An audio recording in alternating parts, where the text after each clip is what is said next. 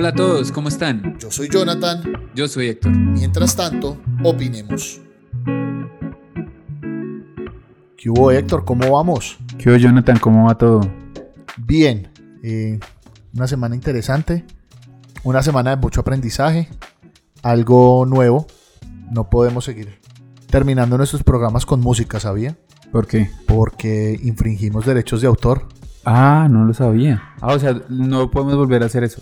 No, se nos dañó el cierre de nuestro programa, pero ya tenemos soluciones y para eso vamos a crear una lista en Spotify para que todos puedan consultarla y escuchar las recomendaciones musicales de Héctor, mías y de todos los invitados que tengamos en este programa. Y en todos los programas que ya hicimos. ¿No? Pues esperemos que la gente los pueda seguir escuchando. Pero también hay buenas noticias, ¿no? Eh, parte de eso me puse a hablar con, con un gran amigo, un productor aquí en Bogotá, eh, DJ 113, y él, muy bello, nos envió unos samples que él hizo. Entonces vamos a tener una música súper personalizada en nuestro podcast y, y- y obviamente aprovecho para darle las gracias a él por eso. Muchísimas gracias a DJ 113 y buenísima noticia. Sí, sí, sí. Y bueno, ¿y usted qué? ¿Cómo, cómo, cómo sigue este proceso de trabajo en casa y de cuarentena y de todo? Bueno, el, pro- el proceso de trabajo en casa de cuarentena es un tema nuevo. Así ya llevemos dos meses y no sepa medio a cacho es nuevo y creo que en muchos aspectos va a quedarse. Hay muchas cosas que van, yo creo que van a seguir funcionando de esta forma. Entonces, eh, tenemos que empezar a adaptarnos a también a volver a salir a las calles poco a poco. eh, cuando el gobierno levante definitivamente está este confinamiento.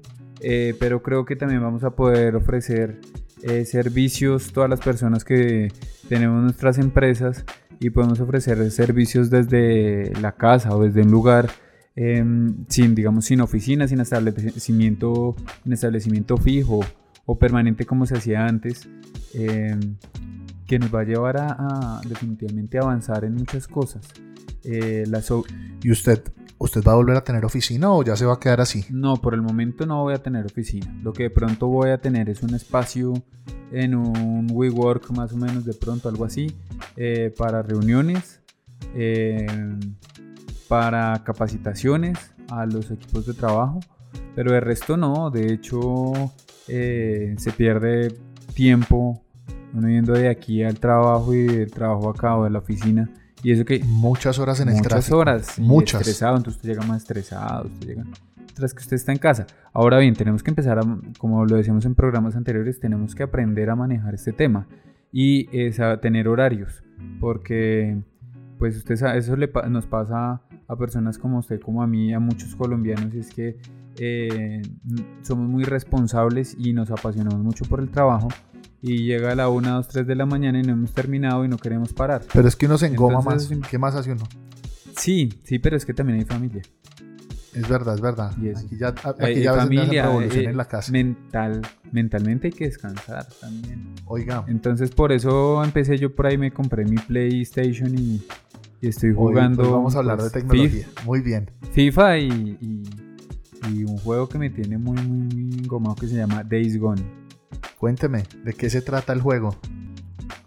Oiga, póngale cuidado que usted sabe que a mí me gusta mucho el tema de zombies y apocalipsis zombie y todo eso, ¿no? Siempre me llama mucho la atención. Y em, pues encontré ese juego. De hecho, soy muy fan de Walking Dead, como lo habíamos hablado antes. Pero este juego, em, bueno, también cae en unas épocas de pandemia, entonces vivirlo trae una como una realidad virtual ahí medio, medio rara, pero, pero es interesante. Es, te- tiene una trama, eh, tiene unos espacios eh, que, que lo terminan no involucra- involucrando muchísimo más en el juego y, y no, súper engomado con eso. Y obviamente FIFA, que FIFA no lo dejó a un lado nunca. Oiga, y hablando de juegos, ¿sabe usted que la semana pasada cumplió cuatro décadas Pac-Man? ¿Cuatro décadas ya? Cuatro décadas. Yo tengo que ser muy sincero, no jugué Pac-Man. Mi papá sí es un teso y un vago vaina, hermano. Ese man sí sabe de ir a meterle plata a las maquinitas. Pero el 22 de mayo, exactamente, cumplió cuatro décadas Pac-Man.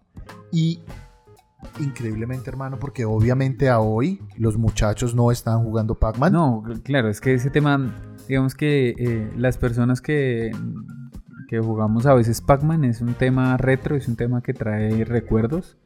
Eh, sí, claro. Y obviamente están todas estas, estas generaciones que están volviendo a traer modas antiguas, juegos antiguos, pero tengo para contarle 17 mil millones de dólares ha recaudado Pac-Man desde su aparición y 45 millones de copias. Oh, es impresionante, pues tan impresionante que eh, Google tiene un doodle de Pac-Man. Bueno, usted busca el doodle y ahí está. Ah, así, así de famoso es Pac-Man. Ahí hablando también de videojuegos. Yo soy, yo no, yo no soy muy gamer. No, no, no, no tengo la destreza para sentarme frente a una consola y jugar y jugar y jugar. No. Eso, de eso sí nos puede hablar usted un poco más yo no soy, no tengo esa disciplina. No estoy contratado en un equipo de FIFA. Entonces. No, eh, para esto sí, o sea, digamos que los videojuegos hay mucha gente que los ve de diferentes formas.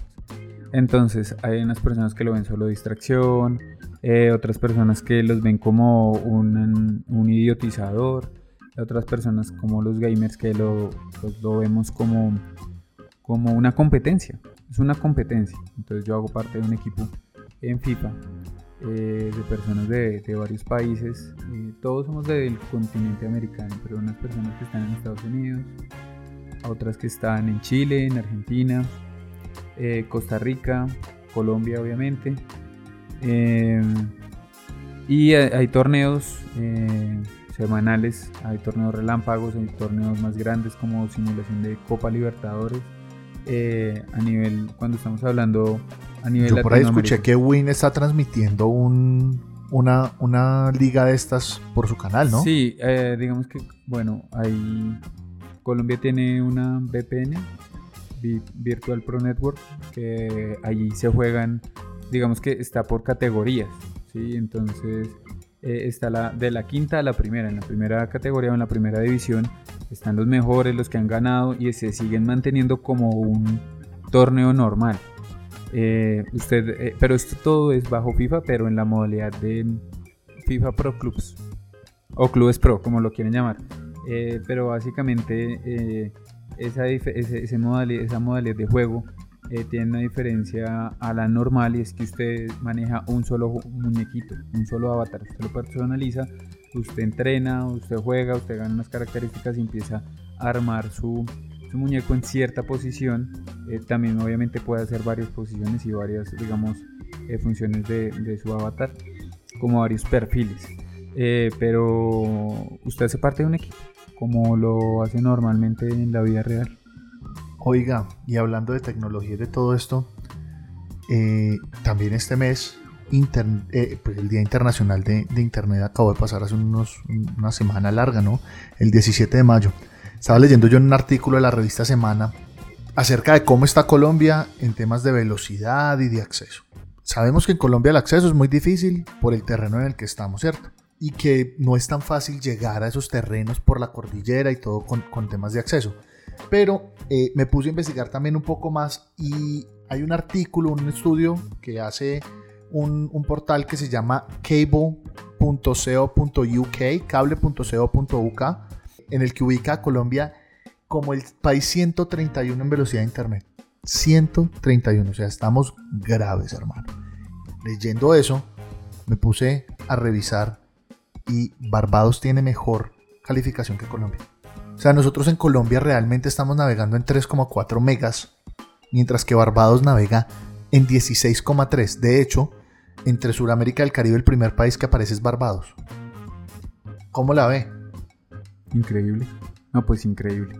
Ahí ese tema yo creo que tiene que ver mucho la regulación que existe ahorita.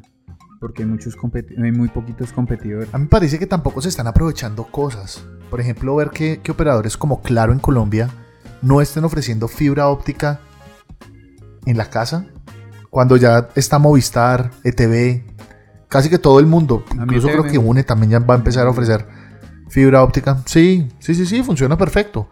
Y de hecho ahí es donde uno dice, listo, este estudio está hecho del 2019, ya estamos en el 2020, hay un poquito más de acceso, han mejorado servicio, pero igual me sigue pareciendo que estamos muy atrás, hermano. Muy atrás. ¿Usted qué cree que necesitamos para poder avanzar en este tema en el país? Hermano, yo creo que tienen que, que, que darle libertad al Internet. Yo creo que en algún momento usted y yo en un programa hablábamos del tema de ahora sí permitirle a la economía naranja explotar en todo sentido.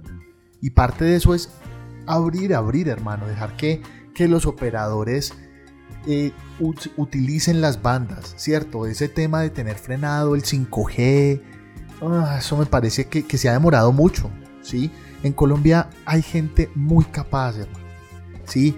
Tenemos que las mentes colombianas están trabajando en lugares increíbles, NASA, en las mejores empresas de telecomunicaciones del mundo. Y, y, hermano, ¿dónde está eso para acá adentro también? ¿Dónde tenemos a todos esos genios haciendo y promoviendo el tema de velocidad, de mejorar la conectividad, del tema de internet satelital? Eh, a mí me parece complicado, me parece, me parece difícil que, por ejemplo, una empresa como DirecTV, que iba a entrar con un internet satelital, ofrezcan 6 megas de velocidad. Eso no, no, no tiene, no me parece como lógico para estos momentos. Yo creo que es hora de que el gobierno también le meta la mano a eso. Ahorita, sobre todo en el tema de la cuarentena, tienen que promover todo el tema del uso de Internet y promover que los operadores disparen las velocidades, tengan mejor conectividad, eh, obligarlos a no tener, a, cambiar esos, esos routers que están poniendo de, de 3 pesos que no sirven para nada. O sea, es increíble que un operador en Colombia ponga routers solo con antenas 2.4 GHz cuando sabemos que es la red más congestionada. A ver, ¿dónde están ellos poniendo y comprando dispositivos para poner en casa que tengan antenas 5 GHz, que la gente se pueda conectar más? que tenga mejor conectividad, porque es que ese es el problema, ¿no? Usted llama al operador de internet a decirle, oiga, mi internet está fallando y le mandan servicio técnico, pero jamás le explican que el problema es que la, red y, la banda por la que usted está conectado es demasiado lenta, ¿sí? Entendamos que las bandas de internet son como el AM y el FM. El AM siendo la, red de 2.4 GHz y el FM la de 5 GHz. La de 2.4 GHz es, el, el AM y el AM tiene un rango de alcance grandísimo, ¿cierto? Eh, usted puede escuchar el AM lejos, lejos, lejos, lejos, si usted tiene una buena antena, ¿cierto? Pasa algo similar con esto, pero la calidad del servicio no es tan buena. Entonces, usted se da cuenta que la gente llega y llama y contrata 100 megas de internet con ETV. Llega el señor de TV, le instala, conecta el computador al internet, hace el test de velocidad y, uy, efectivamente 100 megas. Usted conecta su celular y no llega a 10 pero no le están explicando que es que el aparato no soporta 5 GHz, que es la red, la, banda que le permite a usted subir a esas velocidades. Entonces yo creo que es hora de que eso lo empiecen a regular, que a la gente le empiecen a dar eso. Lo que usted hablaba ahorita, ¿cuántos chicos en Colombia, chicos y adultos obviamente, se están dedicando ahorita a jugar y a, hacer de la vida online y del juego online un negocio? Con esas velocidades de internet no hacen nada. Sí, nada tienen que tener un, Internet robusto, aparatos que sean capaces de, disminuir las latencias, eh, de, permitirles jugar. Yo creo que en el caso suyo le va a tocar irse para Barbados para que pueda jugar FIFA. Tal vez no, pero la verdad se ha dicho aquí en el apartamento me va bien con ETV. O sea, yo ando en promedio, juego en una velocidad. Yo obviamente contraté 60 y anda en 30. ¿sí?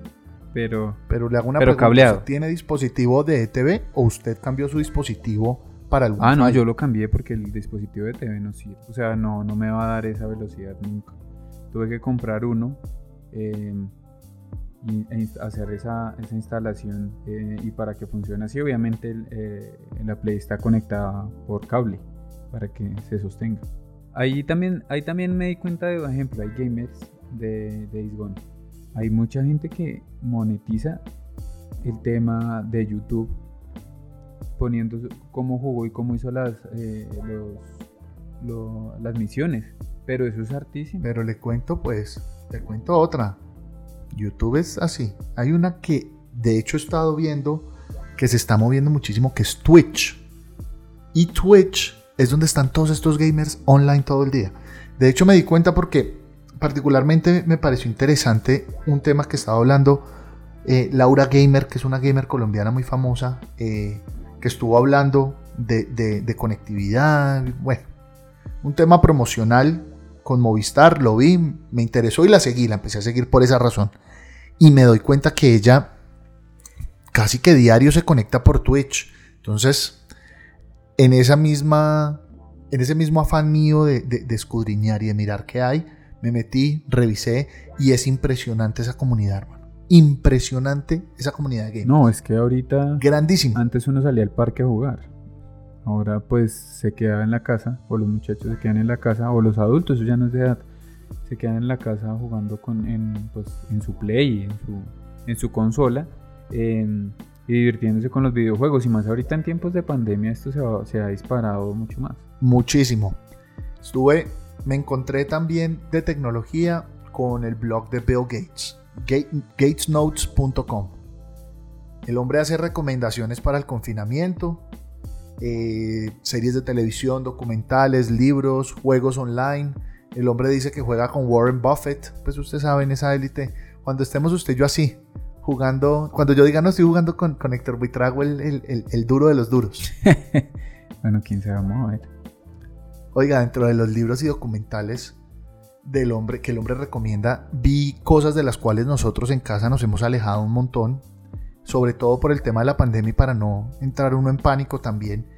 Y, son esos temas relacionados con pandemias, con virus, con, contagios masivos. Mr. Gates recomendó unos libros que son uh, The Great Influenza de John M. Barry y el documental de Pandemic de Netflix. No estoy seguro si me los voy a ver o me voy a leer el libro, pero interesante que el hombre recomiende esas cosas en tiempos de pandemia.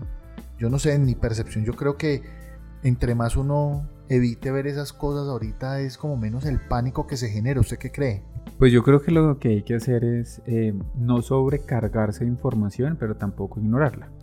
Eh, hace un año estaba viendo por ahí un video de Bill Gates de hace un año una entrevista en mayo del 2019 en el que decía que si llega una pandemia iba a ocurrir más o menos lo que está pasando ahorita. ¿Sí? El tema del aislamiento que se iba a poder, se iba a reproducir y se iba a expandir por todo el planeta en cuestión de días, eh, pues por la intercomunicación que existe ahorita. Entonces el tipo, el tipo no está donde está porque sea un aparecido, el tipo tiene una visión. Toquemos un tema sensible. ¿Usted cree que que la teoría de, la masonería y, de los Illuminati y que todo esto está pasando por cambiar el mundo, ¿usted cree en eso o no? Bueno, no creo en eso total y tampoco lo descarto total. Creo que eh, sí existe una... Muy diplomático tú como siempre. no, pero yo creo que eh, no es totalmente cierto todo lo que dicen sobre ese tema, pero tampoco creo que, o sea, que no exista si existe una élite que maneja el mundo, creo yo a mi modo de ver. Sí, sí, sí. Yo tengo como para, para, cerrar este, este capitulito tecnológico, algo con lo que me encontré, que me sorprendió y que de ello, mejor dicho, a veces dice uno, ¿y en qué estamos hermano? A los 31 que tengo yo. Abby Schiffman. ¿Lo ha escuchado o no? No muchachito de 17 años que descuidó el bachillerato para crear un portal de estadísticas del COVID. A hoy, el portal más visitado en el mundo para estadísticas del COVID. 17 años. 17 años. En el último mes, en un mes, acumuló 700 millones de visitas y ya le están ofreciendo 30 millones de dólares en contratos de publicidad. Y adivine qué dijo el niño. Que no. No, no porque daña la experiencia de usuario. Ya lo están catalogando como el próximo Zuckerberg o el próximo Bill Gates. Claro. 17 años. Ahí es cuando uno dice, ¿y a mí por qué no se me ocurrió esa idea? Ahí es cuando no se... No, ¿sabe por qué? Porque, usted porque a usted o a mí nos ofrecen 300 mil dólares y ya tenga lleno eso de publicidad. Usted sabe que yo escucho, yo veo el programa este de los viernes en Sony de Shark Tank colombiano. Y Sí, sí, sí. hay una de los, de los... Usted es fan de Torre Negra, ¿no? Sí, Torre Negra me parece que es un tipo muy inteligente. Eh, no, todos los que están ahí son muy inteligentes, pero Torre Negra es como el que más me parece un tipo visionario. por digamos, la era en la que estamos. Em, pero en alguna de esas hay un argentino de apellido Eje que, eh, que es uno de los, de los Shark y el tipo le decía en una de las ideas de una persona que fue a presentar su negocio, le decía, bueno, eh, con su negocio lo que hago es invertir, eh, empieza a generar dinero y me voy a, la playa a comprarme unas piñas coladas y quedarme allá toda la vida. Hay negocios que uno piensa que puede llegar a ser así. Claro que yo pienso que eh, con el tema del dinero, o sea, uno no, yo no aspiro a tener más dinero del que yo no pueda disfrutar o pueda dejar para que mis hijos tengan eh, una, educación y tengan pues una calidad de vida que ellos eh, con eso que digamos dejarles una herramienta para que ellos aprendan a, a, a vivir eh, a trabajar, a compartir y a ser buenos seres humanos y trabajar eh, para, para, servirle a una sociedad. Muy bien. Hay personas que tienen una, una, una, una imagen diferente del dinero. Sí, sí, sí.